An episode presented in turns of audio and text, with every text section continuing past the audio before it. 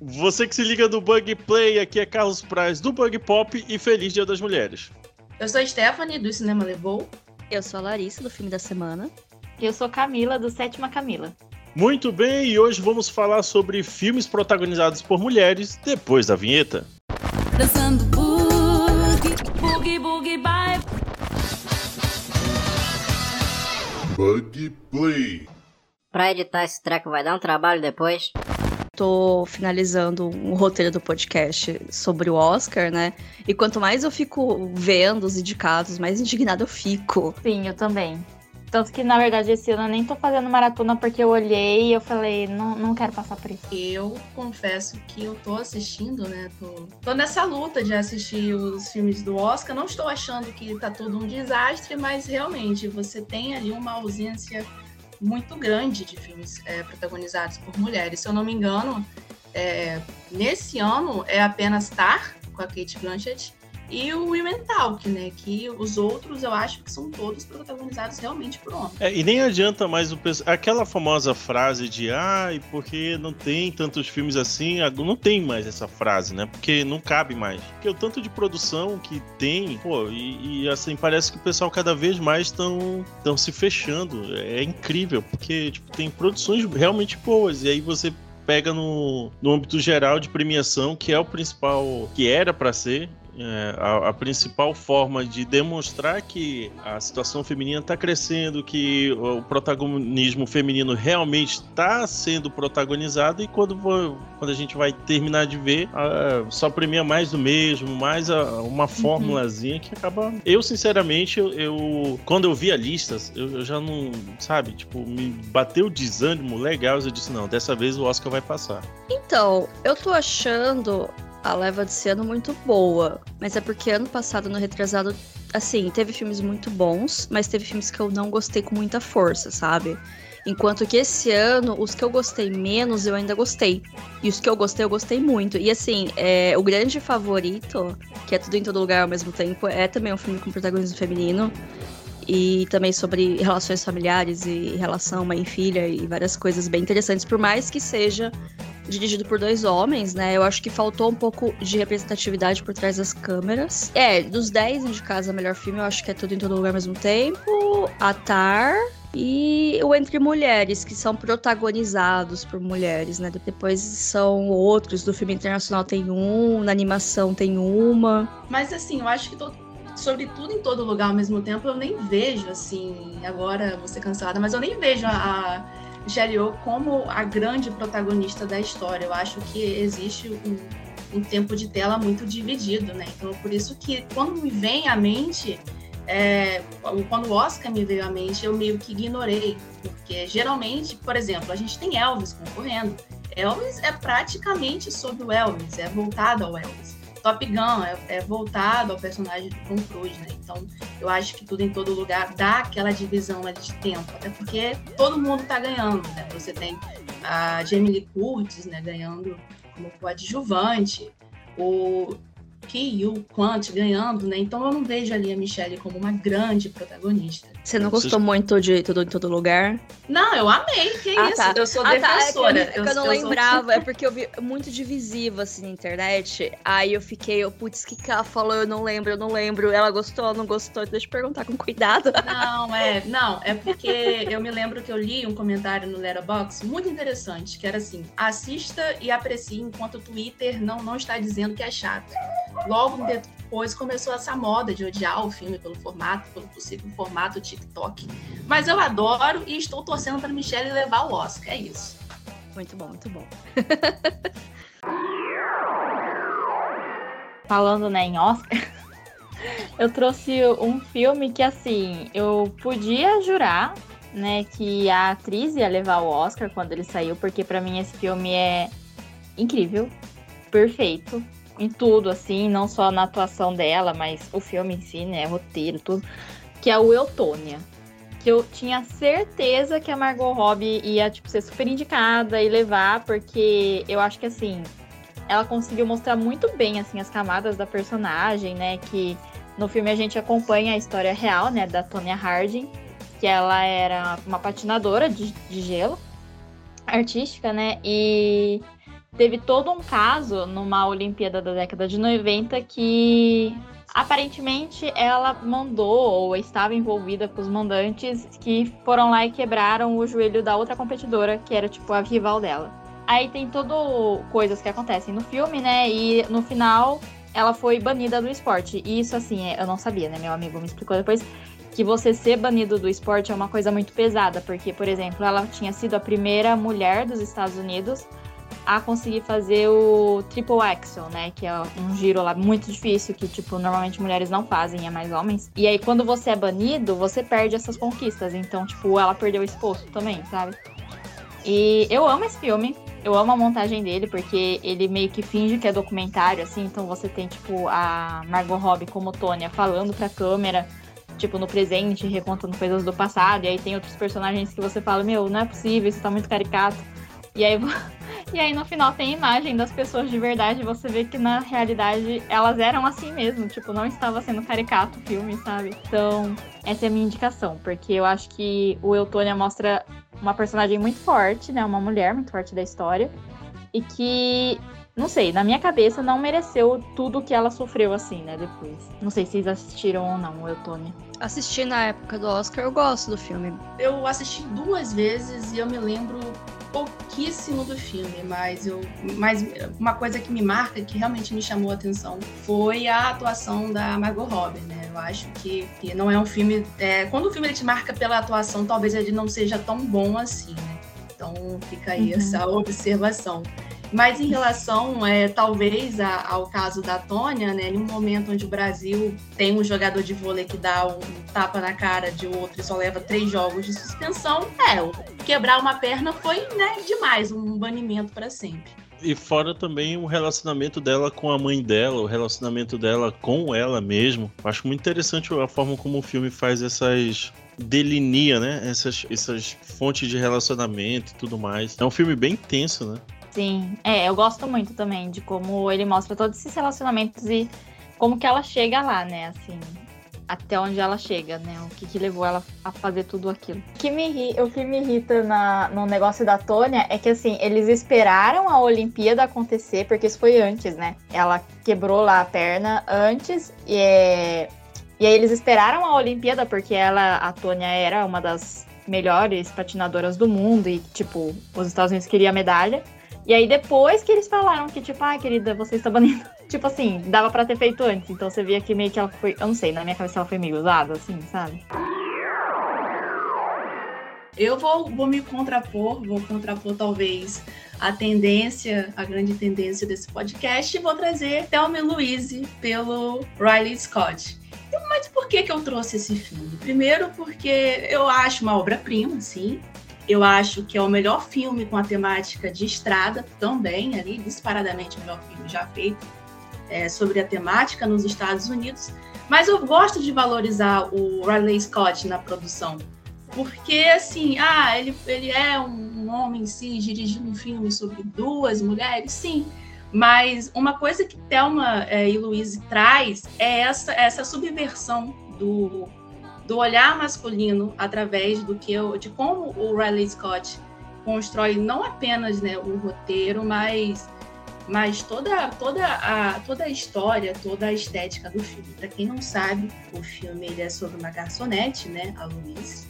Ela, ela é vivida pela maravilhosa, pela excepcional Susan Sarandon, e uma dona de casa que é a Thelma, que é vivida pela Grana Davis, que também está muito bem em A Música, assistam A Música.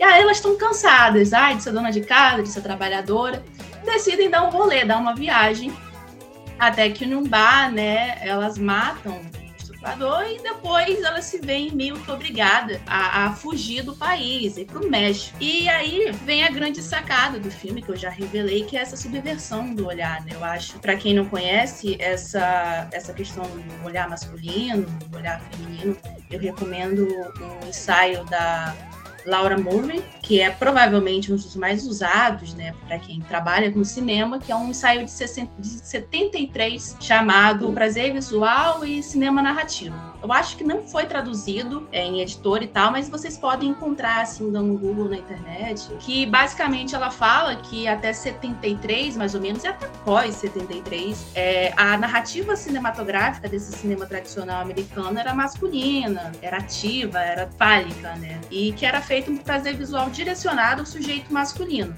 E aí vem Thelma Louise, porque Thelma Louise, ela, eles estereotipam os homens, né? Os homens são lascivos e são movidos à testosterona, são quase como é, animais irracionais, né? Compostos só por instinto. E, e, além disso, existe um contraponto muito bacana em relação ao que a gente viu com as mulheres da época de ouro do, do, é, do cinema americano, né? da Golden Age. Então, por exemplo, é, os homens tornam-se espetáculos é, para as mulheres. E aí a gente pode pensar no personagem do Brad Pitt, que não é nada mais, nada menos do que qualquer personagem que a Mary Morrow poderia, Mary Morrow poderia ter feito na década de 50, né? Aquela coisa meio burrinha, meio doce, que no final é inteligente, é trapaceiro. E também, assim, na minha opinião, soa muito como as mulheres do cinema noir. Tem aquela beleza e que tem uma certa ligação instantânea com o protagonista, mas que depois de um tempo a gente descobre que ela, ela, ela, vai, ela vai nos enganar momentaneamente, né? Então, eu acho que Thelma Louise subverte esse olhar e celebra a amizade feminina, né? É um filme em que as mulheres elas se veem como autossuficiente e mesmo em um momento assim mais drástico de todo o filme, elas não escutam os homens, né? Elas não aceitam essa dominação, digamos, patriarcal, né? Elas enfim, não vou dar spoiler do filme, mas termina assim de uma forma icônica. É um filme que é muito criticado, tem gente que fala que que tem uma visão masculina, principalmente pelo final, mas eu, mas eu acho que é uma visão feminina de realmente você tentar tomar uma decisão que não envolva de fato homens, né? Onde o final feliz não é ter um homem do seu lado, mas sim decidir o que você quer fazer. Não, mas eu concordo com tudo que a Esther falou, assim. Eu gosto muito do filme, eu gosto muito do final dele, né? Que elas falam que elas não querem. Porque essa é a questão, né? Tipo, independente, assim, da escolha delas, elas não queriam voltar para a vida que elas tinham antes, né? Porque agora elas estavam libertas, assim, né? Estavam vivendo a vida delas, finalmente. Então, eu acho incrível. Eu adoro é, toda a interação das duas. E eu concordo que, assim, é, eu não sei, tipo, eu nunca achei o Brad Pitt bonito. Esse foi o primeiro filme que eu vi que eu falei assim: ah, olha só. Sim. Não é que ele é bonito mesmo. Ele tá uma graça. Então, assim, é o aí a criação do Riley Scott para convencer, para nos, é, pra nos é, pra atrair nós mulheres, uma subversão. Ele tá de parabéns. A gente conseguiu achar o Brad Pitt bonito. Isso não deveria acontecer. Sim. Eu só achei o Brad Pitt bonito em dois momentos, que foi em Thelma Louise e foi em Era Uma Vez em Hollywood. Tipo, foi só. Hum. E eu assisti os dois no mesmo ano, assim, então foi uma grande revelação para mim. Eu vi ele recentemente, né? Eu demorei muito tempo pra ver. Eu acho que eu vi ele ano passado, gente. E eu não sei porque eu sempre tive um pouco de preconceito, porque, ai, eu não gosto muito de filme na estrada, né? Road trip. Assim, eu sempre fico com um pouco de preguiça, sabe? Só que aí eu fui ver e eu, assim, me apaixonei. E aí eu queria rever, e aí eu fui ver é, matéria, fui ver vídeo, entrevista. Nossa, incrível, incrível. E aí eu acho também engraçado, assim, né? Que várias pessoas veem o relacionamento da Thelma e da Louise meio como um relacionamento homoafetivo, né? Como se elas tivessem um interesse ali, né? Mas eu não sei, para mim é mais uma amizade mesmo, sabe? Eu acho que isso entra um pouco nesse contexto que às vezes a gente não tem representações positivas de amizade. E o Thelma e a Louise é muito bom de mostrar tipo, amigas realmente que estão ali uma para outra? Eu sou a favor desse, desse contexto homoafetivo porque me agrada, entendeu? Eu acho duas queridas seriam um ótimo casal. Mas como amizade também tá ótimo. Duas queridas. Sim. Eu gosto, eu vi também, é, não um ano passado, acho que uns dois anos atrás, da Louise. Eu gostei bastante também, entrei na fase de pesquisar tudo. Eu gosto muito do cuidado que o Hitler Scott tem em dirigir Porque em vários momentos a gente esquece que tem um homem atrás das câmeras, né? E o roteiro do filme é uma mulher que escreveu, inclusive ela ganhou o Oscar pelo roteiro. E assim, boatos, né? Quer dizer, não sei se é fato ou não, que era para ela dirigir, mas como era começo dos anos 90, queriam entregar um filme com um orçamento maior para diretor mais de nome. Complementar que o, o Ridley Scott, eu como sou da história, a gente debate muito os filmes dele, né? Tem sempre esse viés muito conservador. Mas quando ele coloca mulheres à frente de tela, ele é um cara muito progressista. Né? Thelma e Luiz é um sinal disso. E também o, o penúltimo filme dele, eu tô ignorando Casagutti, para falar do Por favor. último o Último Duelo, que é um filme excepcional, um recado, assim, excepcional. Quem, quem prestou atenção na legenda sabe qual foi a verdade da história. Sim, ah, eu amo o Último Duelo. Foi o meu filme favorito, assim, do ano que ele saiu. Sim, Foi, tem não? Alien também, né? É, Sim, o Alien. Que também é um, é um destaque de uma protagonista feminina num cenário que não era tão povoado por mulheres, principalmente nos anos 70, né? Uhum, a nossa famosa Ripley, né? Querida. O filme que eu trouxe aqui hoje também, né, assim como os dois últimos anteriores, ele é dirigido por um homem, mas com um olhar bastante especial, que é A Viagem de Chihiro. É uma animação de 2001, dirigido pelo Hayao Miyazaki. Que ele também é o fundador do estúdio Ghibli. E ele tem vários filmes que são protagonizados por meninas, né? é, garotas de 10, 15 anos. E sempre tem um olhar muito, muito inocente, muito bonito, assim, da infância e da jornada delas. A viagem de Shihiro vai acompanhar a Shihiro, né? A nossa protagonista. Ela tem uns 10, 11 anos e a família dela tá de mudança. É, não sei se vocês passaram por alguma mudança de cidade em época escolar, mas assim, não é um negócio muito fácil, sabe? Então ela tá emborrada, com razão, né? Porque é um momento difícil da, da vida e em algum momento eles param a viagem deles pra. Ah, para a viagem, pra comer, descansar. E aí a Shihiro vai dar uma voltinha e quando ela chega, ela percebe que os pais dela viraram porcos.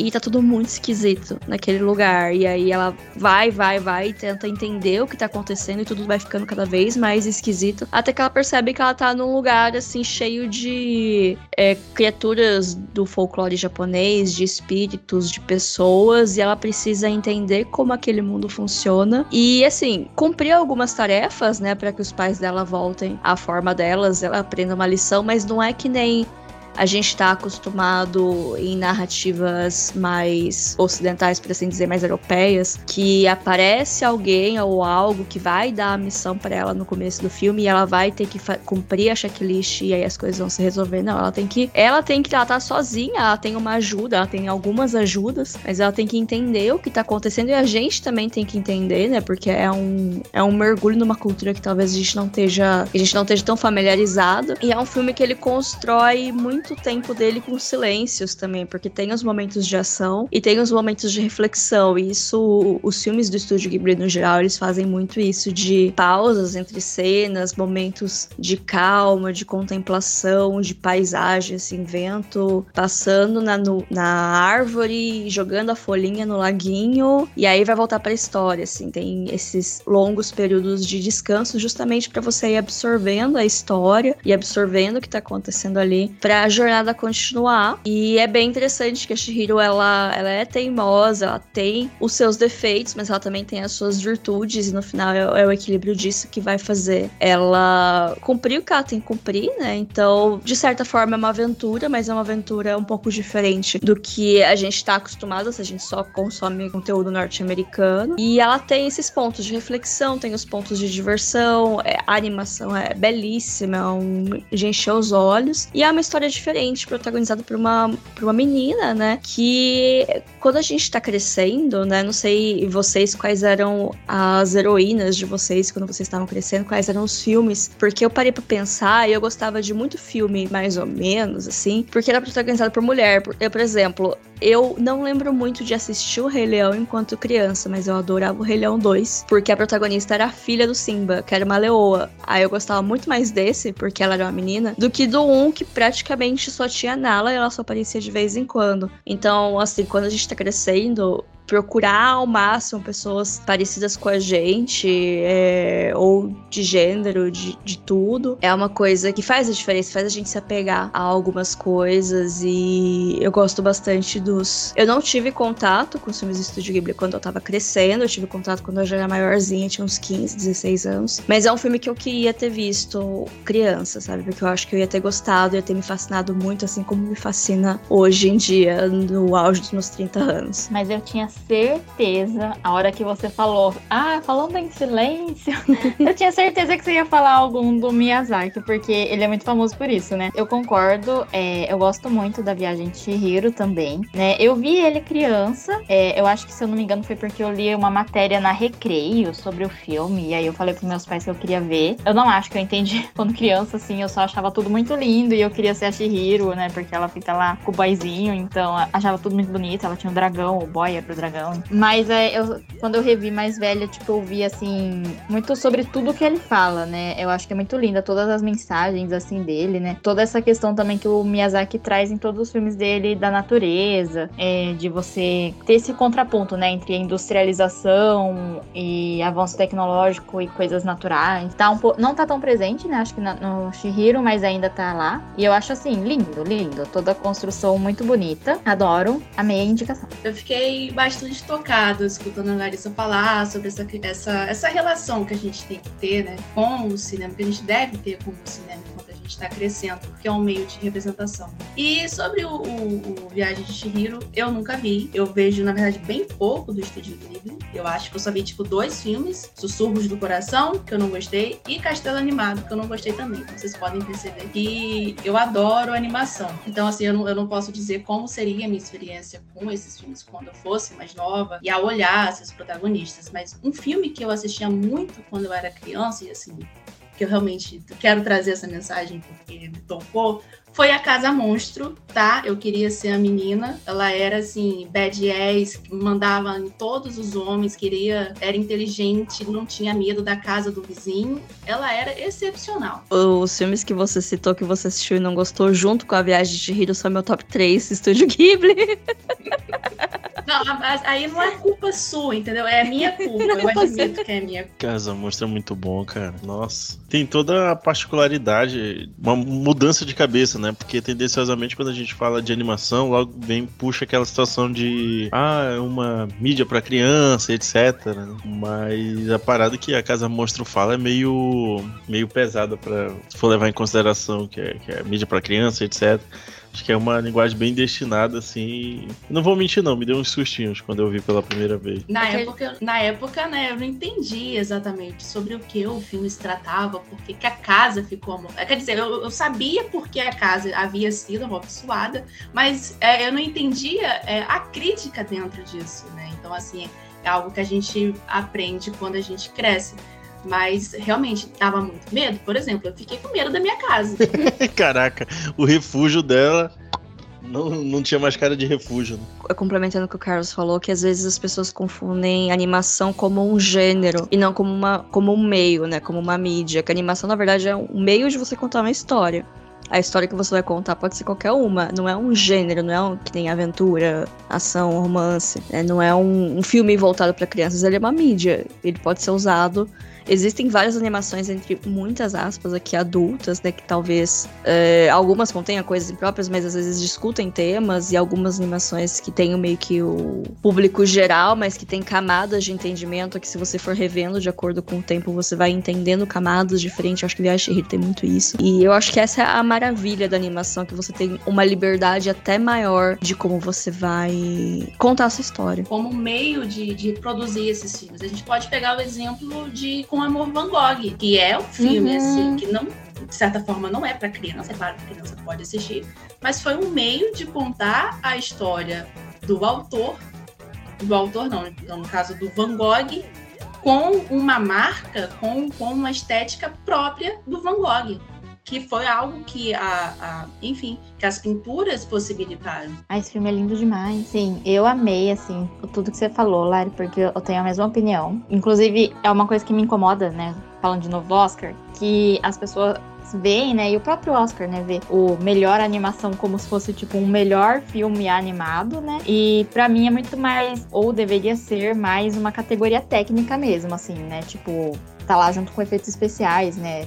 Pensando assim, né? Porque é realmente uma mídia, né? É um, uma forma de você estar tá contando aquela história. Igual é uma forma de você, sei lá, é, se você quer fazer hoje em dia, né? Um filme em preto e branco, você escolhe lá o, escopo da tela, né? Tem filme saindo, tipo, com 4x3, sabe? Então, é uma escolha estética, né? Que tem que servir a narrativa e eu concordo com tudo. E eu percebi, depois que a Esté falou, que eu percebi que eu não falei qual animação que eu me via e a minha era a Bela e a Fera mesmo mesmo, porque eu sou. Meu cabelo é castanho, né? E a Bela, né, era a única que eu me via assim, sabe? E aí eu amava a Bela e a Fera, revia, sei todas as falas, decora, as músicas, tudo assim. Então, incrível. Eu não vou nem comentar, porque se eu comentar, eu vou ser mais uma vez massacrada. Você também não gosta aqui. da Bela e a Fera? Não, não, não gostava. Esse negócio de princesa nunca foi comigo. Tudo bem. Eu gostava da Bela e a Fera porque ela tinha uma biblioteca, era basicamente isso. E também porque eu já gostava de um Enemies to Lovers desde aquela época, por mais problemático que seja. Mas eu não entendia que ela ia se casar com, eu acho que, sei lá, era um leão. Eu ficava assim, gente, mulher, acorda. Síndrome de Estocolmo. Nossa, é, parando pra pensar, realmente pode ser interpretado assim. E vocês gostaram do live action? Não, aí, é, aí é pedir não, pra. Não, não, não sacanagem, sacanagem não, né? Não, ponto. Não vamos falar disso mais. É, eu também vou falar, né, já que a Lari trouxe uma animação, vou falar de uma outra animação. Também é dirigida por homens, né, mas chorei. Fazia anos, anos, assim, que eu não via uma animação que me deixava nervosa no final de, ai, gente, o que, que vai acontecer? Eles têm que ficar bem, né? Eu sofria muito assistindo, mas eu amei. É, e até hoje, assim, eu amo a trilha sonora desse filme, que é Wolf Walkers, né? O filme, ele é do Cartoon Saloon, né? Que é um estúdio de animação lá do Reino Unido. E... Da Irlanda, amiga. Ah, é da, é da, da Irlanda. República? É. Ah, eu achei que era do Norte, desculpa. Sabe a Marcela? Sei. O estúdio que ela trabalhava era um estúdio filho, é, filho da Cartoon Saloon. Ah, nossa, por que na minha cabeça era da Irlanda do Norte? Bom, obrigada, Lari. Então é da República da Irlanda, né? O Cartoon Saloon. E eles sempre trazem, tipo, uns filmes mais. que tem algum aspecto cultural, né? Então. Eu queria ver todos os filmes deles, mas não tá disponível em quase nenhum lugar os filmes para assistir, né? Ou pelo menos tô tendo dificuldade de achar. Eu vi depois também o Breadwinner, né? O A Ganha-Pão, que se passa lá na Guerra do Afeganistão, que também é muito boa.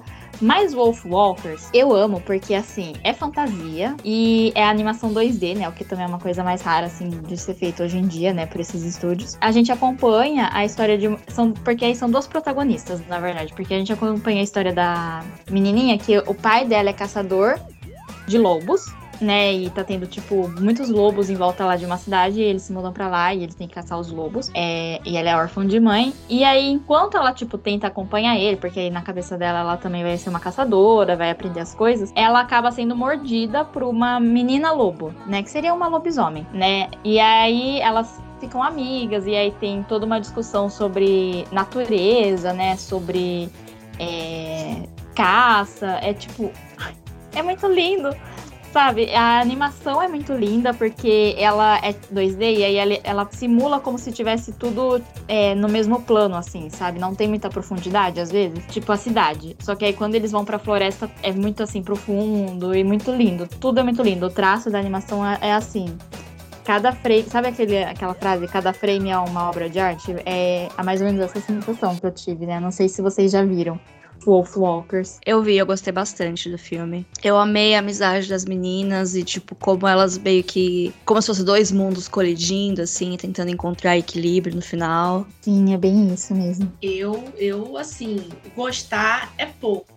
Eu amo Wolfwalkers, eu acho, eu acho não, eu tenho certeza que é um filme que ainda me marca bastante, inclusive por honra, por mérito, entendeu? Assim, por justiça, foi o grande vencedor do Oscar de 2021. Sim, ele foi. Ele foi. Não, na minha cabeça o Oscar acabou quando ele venceu. Todo mundo sabe. Eu, porque eu acho que a gente. Eu tenho críticas a esse negócio de você tentar fazer uma animação, mas ao mesmo tempo puxar essa animação totalmente para um lado adulto, como foi Soul. Soul, para mim, é uma grande apelagem para isso, para sensibilizar o, o público adulto. Eu acho que a gente tem que ter animação que é feita para o público infantil, com voltado a, a, um discurso mais simples, que é o discurso de Wolf Walkers. Você tá ali, você entende, não tem nada profundo, e você aprecia a qualidade técnica do filme. Que para mim, eu acho que dado a como as animações elas estavam se movendo na época era inusitado, como a própria Camila falou, era uma coisa uhum. Então eu acho que assim, Wolf Walkers é aquele ponto, é aquele filme fora da curva que é bom justamente por ser fora da curva, né? É simples,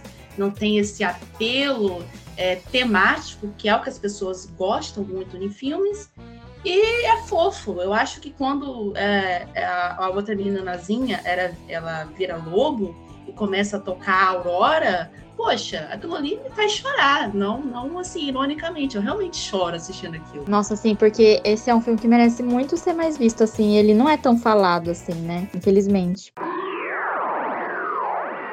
A minha segunda recomendação é Docinho da América, da diretora Andrea Arnold, né? Que assim é um nome muito poderoso no cinema independente.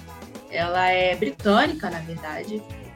Ela é da britânica. É o, o Docinho da América, é o primeiro filme dela é, gravado nos Estados Unidos. Só para dar um contexto, a história conta é sobre uma adolescente que ela é Star, que foi vivida inclusive pela Sasha Lane. E, enfim, essa Star, ela, ela, ela tem ali uma relação problemática, marido, meio namorado, namorado. E, enfim, ele é um alcoólatra, né? E ela meio que cuida das duas crianças deles, até que não, que inclusive não é dela, ela é uma manda, é uma madrasta, né? Uma boa madrasta. Um belo dia, ela desencarna, fala: "Não, não quero mais isso para minha vida". Sobe numa Kombi, que inclusive é dirigido pelo pelo Jake, o Shia LaBeouf, e vai é, atravessar a América vendendo revistas, né? E assim, eu, eu gosto muito do filme porque eu acho que ela, é, ele é uma visão de fora dos Estados Unidos, de uma pessoa que trabalhou sempre com o realismo social e tem algo a falar sobre os Estados Unidos. Né? Para quem não conhece a Andrea Arnold, eu recomendo demais. Ela trabalha com, com realismo social mesmo. Ela tem, inclusive, um, um documentário de uma vaca que me faz chorar.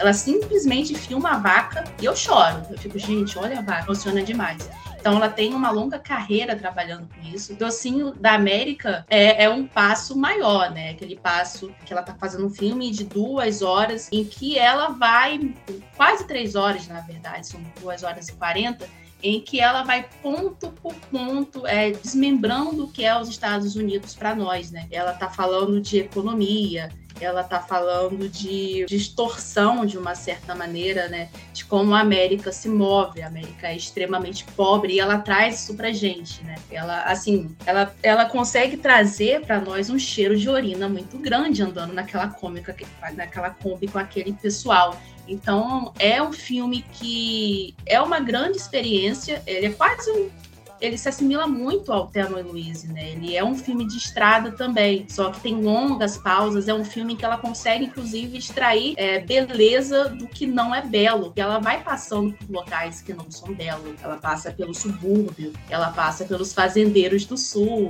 ela passa pelas zonas de petróleo e vai tirando né, um, uma certa experiência da personagem em relação a esses lugares é, e, como, e como ela vai sendo afetada em relação a isso, ao que ela vai vendo. É, inclusive, para quem odeia o Shia LaBeouf, é, tentem esquecer que ele tá no filme porque o filme é muito bom, é sem dúvidas o melhor filme da Andrea Arnold e vale a pena muito assistir, tanto pela questão assim de, de, de cinema, que é uma aula de cinema, tanto por essa questão crítica, né, de você realmente tirar a beleza da América, uma América que sempre foi extremamente pobre. Gente, eu tô chocada porque esse filme, eu sempre vi, ele é da 24, não é? Exato. Eu pensei que você ia falar que você já tinha assistido. Eu não, eu sempre vejo ele. Não, eu sempre vejo ele quando eu tô procurando coisa de, ai, filmes da 24 ou filmes pro 52 filmes pra, de mulheres pra ver, né, no ano.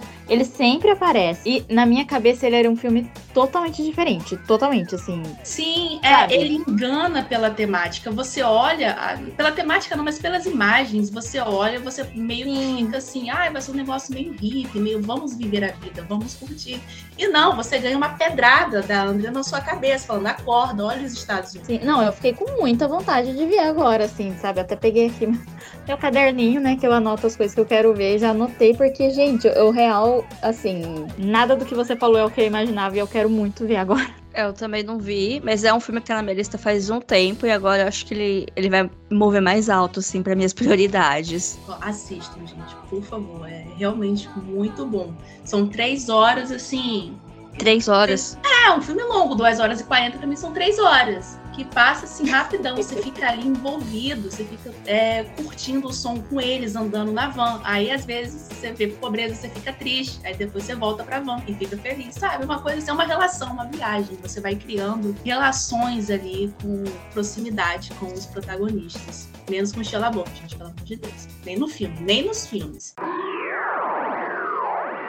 Também trouxe é, um filme dirigido por uma mulher agora para essa segunda rodada. É, quero falar de Emma, de 2020, que é uma adaptação do livro de mesmo nome, da Jane Austen. É uma das inúmeras adaptações, é um livro clássico que já teve várias releituras, inclusive é a base das Patricinhas de Beverly Hills. E tudo que eu sabia sobre a história de Emma, eu sabia por causa das Patricinhas de Beverly Hills, que também é dirigido por mulher, protagonizado por mulher, filme excelente. Mas falando de Emma, Emma com um ponto no final, que é dirigido pela the White, que eu conhecia pelo trabalho de fotógrafa, esse acho que é o primeiro longa-metragem dela. É, é, é um romance de época, mas ele é mais do que isso, assim, a primeira, primeira vista ele parece só, ah, é mais um romancezinho de época. Mas, na verdade, a Emma era uma personagem muito interessante, porque ela não precisa casar, ela é rica o suficiente para não precisar da segurança do matrimônio naquele momento, naquele momento, naquele estado social. Então ela fica brincando de juntar os casal, porque ela fez uma vez deu certo, e aí ela acha que sempre vai dar certo, porque também ela é um pouquinho mimada, sabe? Aquelas pessoas que ninguém, ninguém para.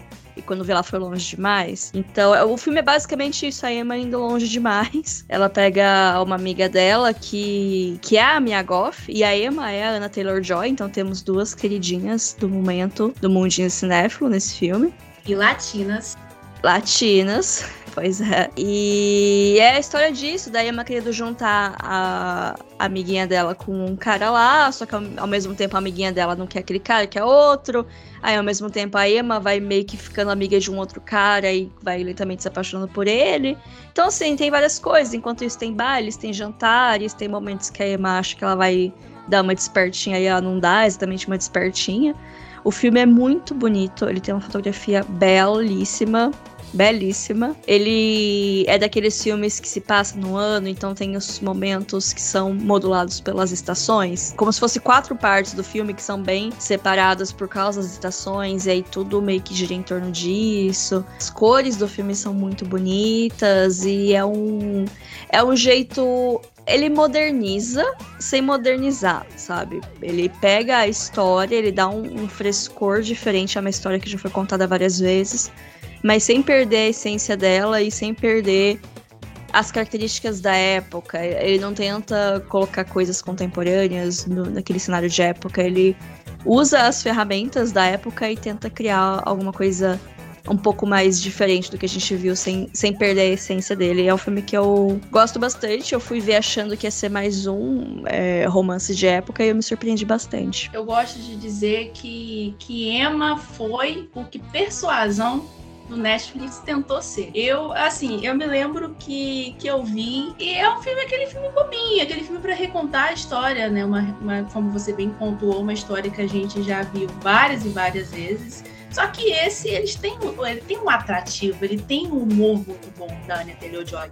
Gosto da Anya Taylor-Joy no terror, mas ela tem essa, esse time para comédia também. E é muito bonito. Eu acho que, assim, dentro, dentro da proposta, dentro do vazio, que é até o próprio livro, é, eu adoro a Jane Austen, tal, já li vários livros, mas esse é o que menos me agrada justamente por ser uma coisa mais banal, dentro dessa banalidade, eu acho o filme muito bom. Ah, eu ainda não vi o filme. Na minha cabeça eu vou ler o livro antes, né? Mas assim, eu fico adiando ler. Porém, eu vi Patricinha de Beverly Hills. E eu amo Patricinha de Beverly Hills, então eu espero gostar muito do filme também.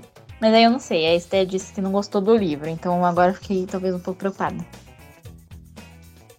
É que ele é um livro bem grande também, né, amiga? É o maior É. da Jane, não é? Eu acredito que sim. Eu acho que só o. o não. Eu acho que o Mansfield Park, eu acho que é o maior. Eu me lembro Ah, assim, tá. Ou é mais ou menos dali do mesmo tamanho.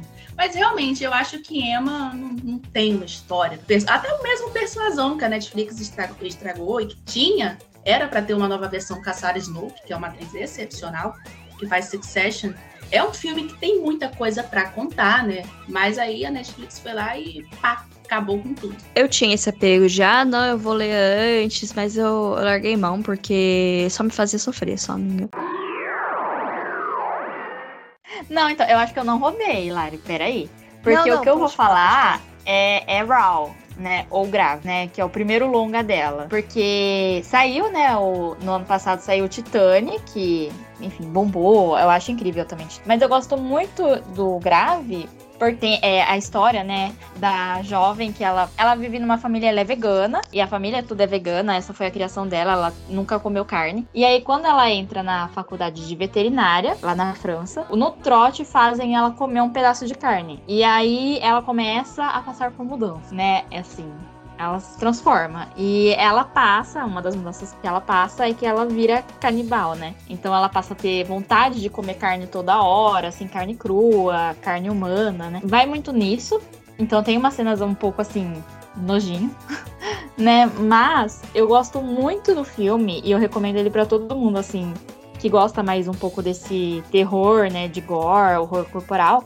Porque, pra mim, ele é uma grande alegoria, né, sobre a descoberta da identidade e também da sexualidade da protagonista, assim, sabe? É, é para mim, toda a questão do canibalismo no filme é uma alegoria pra esse processo que normalmente a gente passa mesmo quando a gente, tipo, está em uma faculdade ali, né, tipo, adolescência e tal. E eu acho a forma como a Julia filma tudo, assim, muito bem feita, sabe? Eu amo o trabalho dela. É... E é isso. Eu amo esse filme. Gerou aqui uma serotonina que, ó, eu vou dormir feliz hoje. Eu, assim, eu não botei a Júlia do Cunô aqui porque eu falo demais dela. Eu falei, não, não vou falar mais de Júlia do Cunô. Mas eu estou é, literalmente atrás de um post justamente de Raw. Por mais que eu ache Titane a verdadeira obra-prima da Tucunô, eu tenho uma proximidade maior com o Raw. Eu acho que o Raw se comunica mais comigo. E nossa, é, é um filme assim sensacional. Eu, eu assim, eu já tinha até falado em outro podcast que a Júlia Ducournau, ela é quando assim, quando o David Cronenberg se aposentar, ela vai ser o nome, o principal nome do Uhum. Não, não, não tem, não existe nem o Nepo Baby do, do Cronenberg, que é o Brandon, que inclusive é um diretor muito bom também. Ninguém está aos pés da diva. E aqui agora virou uma ditadura, eu não aceito nada oposto ao meu comentário. Que ela é genial, muito promissora.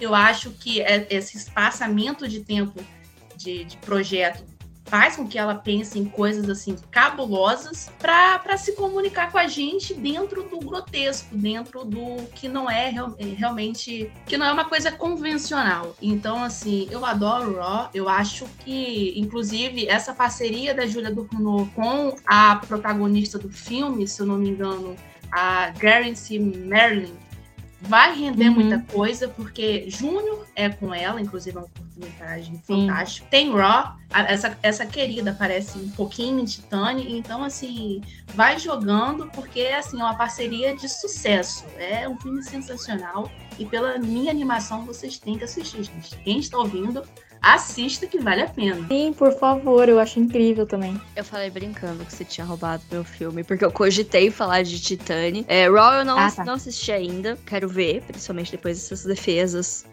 acaloradas, mas assim, eu amo muito Titane, eu acho filme incrível, incrível, incrível, incrível. A minha é, última indicação, assim, é o atalho da Kelly Richards, né? Que aí eu trago um outro nome é, do, do cinema independente, e a gente tem que valorizar o, o cinema independente, seja brasileiro, americano, ou qualquer um, porque é de lá que geralmente vem uma certa inovação. O Atalho é um filme sobre três famílias é, de, de- de pioneiros, né, de, de colonizadores, que eles vão cruzar a América, né? Eles estão indo em direção ao estado do Oregon, que é simplesmente, provavelmente, é, simplesmente o último estado do, dos Estados Unidos. Ali já quase para o lado do oceano, já fazendo uma divisa com o Canadá, né? Então, é, é um filme que basicamente a gente vai ver é, essa, essa caravana indo pro, pro, pro, pro Oregon. Mas é muito interessante porque basicamente essas, essas caravanas começam a ser lideradas pelas mulheres, e aí você tem um elenco fabuloso com a Michelle Williams, né, que ela é excepcional, merecia um Oscar. Para quem gosta do Paul Dano, tem ele também, né, naquele, naquele estilo dele de coadjuvante sempre. E, enfim, e essas mulheres, ela, elas começam a, a liderar a caravana porque o Stephen Nick, que seria né, o cara que levaria eles pro, pro Oregon, se perde. Inclusive, esse livro, esse filme ele, ele é baseado realmente numa história real. Você teve uma caravana que realmente se perdeu por conta desse cara. Esse cara que criou o atalho. Então ele se perde no próprio atalho dele. Então cabe às mulheres ali tentar entender é, quais caminhos ela devem, elas devem seguir, meio que sem conhecimento de nada. Então, ele é um filme que parte dessa perspectiva de que eles estão no meio do deserto, existem sim indígenas, então você tem risco de, de morte e você também tem o risco de, de, morrer por causas naturais, né? Morrer por fome essas coisas. Então, é, é, então tem essa necessidade de se chegar lá, essa necessidade que vai ser posta nas mulheres. E então a gente vai acompanhar isso e é muito interessante porque a, a Kelly Richards, é, ela tem um estilo de direção que para algumas pessoas agradam, para outras podem não agradar. Talvez o seu trabalho mais conhecido assim seja o First Call, mas que é, aqui no Brasil foi traduzido como a primeira vaca da América, sendo que não é a primeira vaca da América. É, tipo, a vaca chega no Oregon, então assim, chega no outro lado dos Estados Unidos. É impossível ser a primeira vaca da América. E, e, e, lá e ela mantém esses, esses mesmos traços, né? Ela tem um cinema de condução lenta, é que se chama de slow cinema, né? Aquela coisa em que você vai ter que apreciar ela filmando um pedaço de terra por dois minutos, depois ela filmando os, os personagens caminhar por cinco minutos, sabe? Aquela coisa meio menos dinâmica, mais apreciativa. É, é, é um tipo de filme que eu sei que não vai agradar a todos. Mas, assim, para quem tem paciência, tá, tá ali na luta, né, para ver um filme, assim, bom, tem uma fidelidade histórica, inclusive, assim, maravilhosa, uh, o, o Atalho é um filme sensacional. Você citou hoje as duas maiores cineastas do cinema indie e eu confesso que eu vivo confundindo uma com a outra. É, acontece. É, é, é assim, não, não sei como, mas acontece. Eu acho que é porque eu nunca, eu acho que é porque eu nunca vi. Então eu guardo, tipo, eu sei que tem duas que são importantes e às vezes eu confundo elas, mas às vezes eu confundo também a Celine Sciamma com a com a da Titanic que esqueci o nome agora que a gente acabou de falar. A Júlia do Fundo. Porque são duas francesas. Aí, às vezes eu uhum. boto na minha cabeça e confundo, mas são completamente diferentes. E essas eu já vi vários outros filmes. E eu sei qual é o estilo de cada uma. Mas às vezes eu faço isso, eu boto duas pessoas na minha cabeça e eu falo, são iguais. E aí eu confundo elas. Tipo o Judy Foster e a outra ruiva lá, que esqueci o nome, que faz a Clarice no Hannibal. Pera. Não, essa é a Judy Foster, não? Não, a Judy Foster é, do então. Silêncio dos Inocentes. Mas aí tem, acho que o Dragão Vermelho, que é uma outra atriz. Que é uma atriz... O Dragão Vermelho americano? É, é uma atriz famosa, não tô É a Julianne Moore, não é não? Isso, é, é a Julianne ah, Moore. É. E eu confundo as duas. Por quê? Porque as duas foram a Clarice em algum momento e são ruivas. Tipo, é o suficiente. e ambas talentosas, é, eu... né? A gente tem que achar que é, essa uhum. é a confusão também, confunde. Pois é. Eu fiquei muito interessada no seu no filme. É o Mix Kutoff? É, exato. Ah. Acho que. É, aqui no Brasil eles traduziu como O Atalho. Ah, tá. É que eu tava procurando aqui no, no Letterboxd e botei na minha watchlist. Sim, eu também fiquei muito interessada. Tô pra ver o First Call há muito tempo. Desde que ele saiu, ele tá na minha lista, né? Mas aí acho que eu vou começar a ver por esse que você falou, porque eu achei ele muito bom, a sinopse, assim Fiquei muito curiosa pra conhecer. Eu, acho- eu acho que eu não vi nenhum dessa diretora. Assim como uma menina de interior, ela é uma- é mulher de interior também, como eu. Então, ela tem temas de interior. Então, me agrada ver as pessoas assim. Ah, hoje eu vou andar, no meio do feno. Ah, eu vou, nossa, que delícia. É, o Call é a mesma coisa. É os caras roubando leite de vaca do vizinho. Coisa mais linda do mundo, gente. Pra quem gosta de um tema rural, O filme que eu trouxe aqui, né, pra encerrar esse, essa rodada é o Nunca, Raramente, Às vezes Sempre. É um filme dirigido pela Elisa Hitchman, que eu não conhecia muito do trabalho dela até ver esse filme. Foi um filme que ele despontou nos circuitos independentes é, em 2020, 2021 mais ou menos.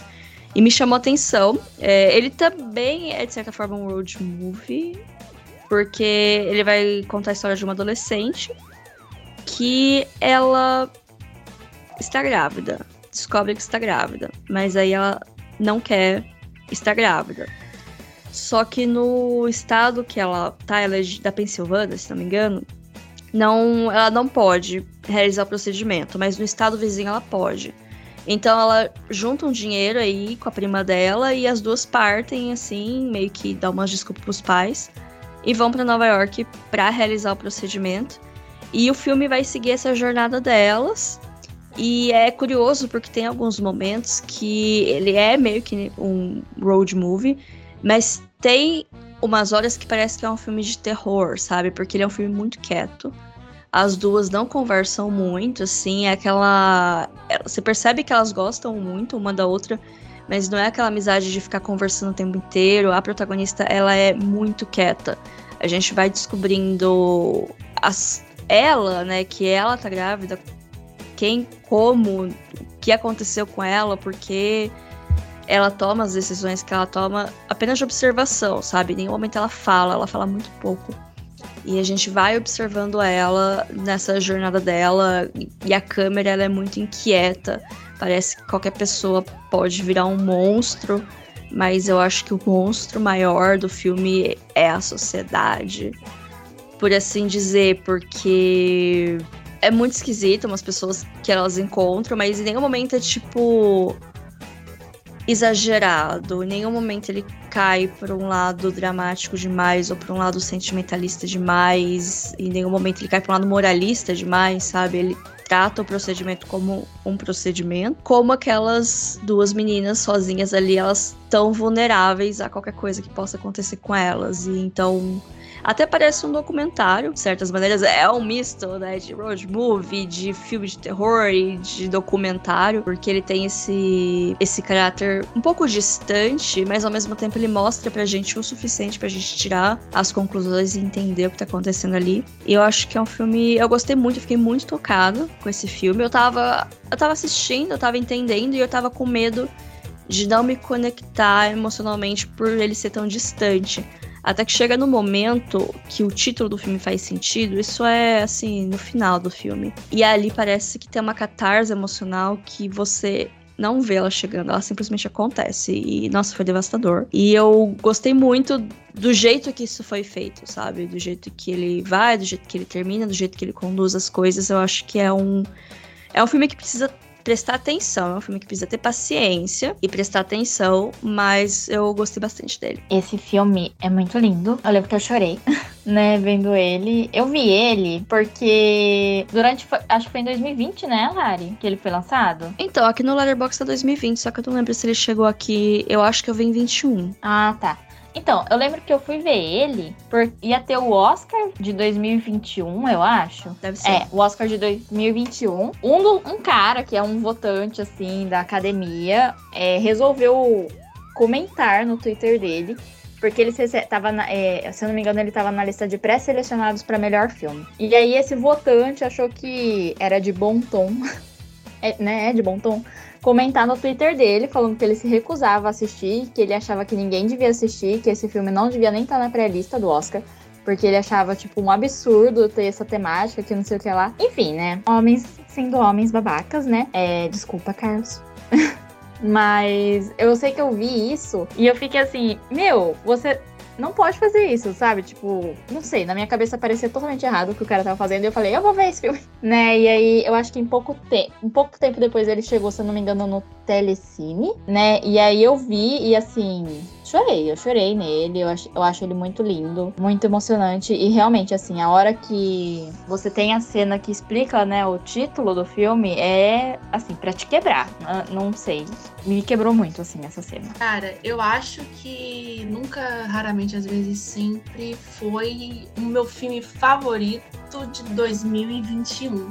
Eu me lembro que eu listei e eu coloquei esse filme lá no alto, porque foi uma experiência que eu não esperava. Sabe quando você tá assistindo o filme? Tipo, foi, foi como a minha experiência com Parasita. Eu simplesmente fui assistir e enquanto eu assistia o filme, ele, sabe, mexeu comigo de uma maneira, me envolveu de um modo em que ele, ele eu olhei, eu saí do filme e falei, nossa, isso aqui é excepcional, né? É um trabalho muito bom da, da Elisa Whitman, que, que inclusive ela também é um nome muito poderoso no, no cinema independente americano, né? E trazendo uma atriz que estava em seu primeiro trabalho que era Sidney Flanagan, que inclusive merecia uma indicação ao Oscar daquele ano. Eu acho que se o Oscar ele realmente não tivesse lobby, foi, fosse honesto, houvesse justiça no Oscar, essa menina ela tinha ganhado é, essa indicação, porque é algo muito tocante, né? Algo muito intimista. Tá ali, é, não tem muito diálogos, como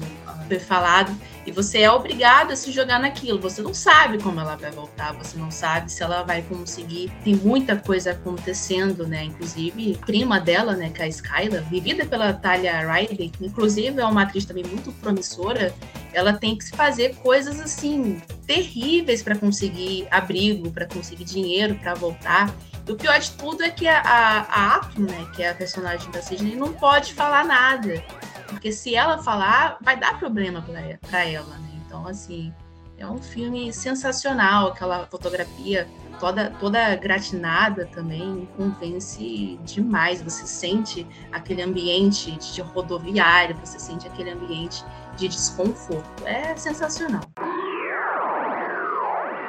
Enquanto eu navego pelo meu streaming favorito, vocês, por favor, fiquem à vontade para fazer o momento jabá de vocês. Bom, vocês podem me encontrar no Il Cinema Levou, né? Tudo juntinho ali. Lembrando daquele filme que a gente às vezes não pode falar tanto.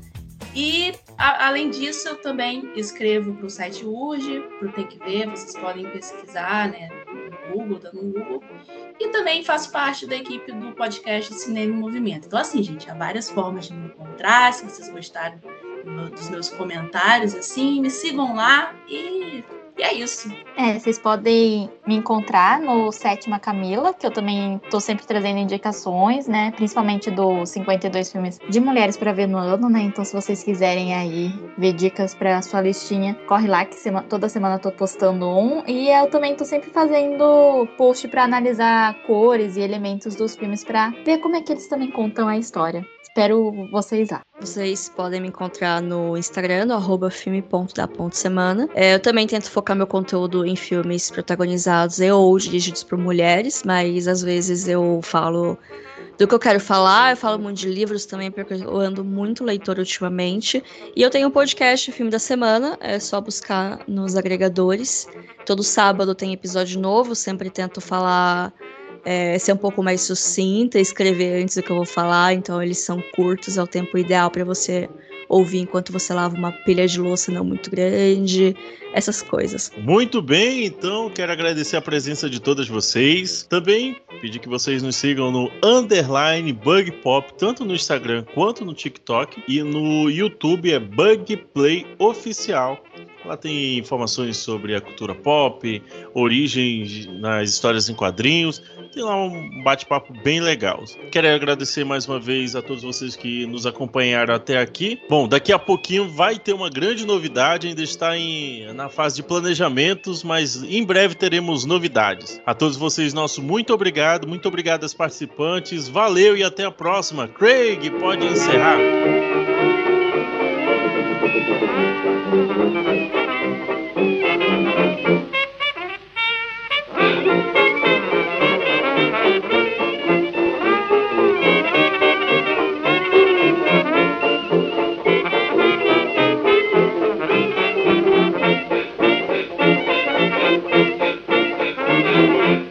Larissa, eu tenho um, pedido pra te fazer. Que o, o Daniel, que faz parte da equipe do Bug Pop, ele, tipo, é muito fã, muito fã mesmo do teu podcast. Inclusive, ele já disse que é, aos sábados ele prefere ouvir os seus do que o, o do Bug.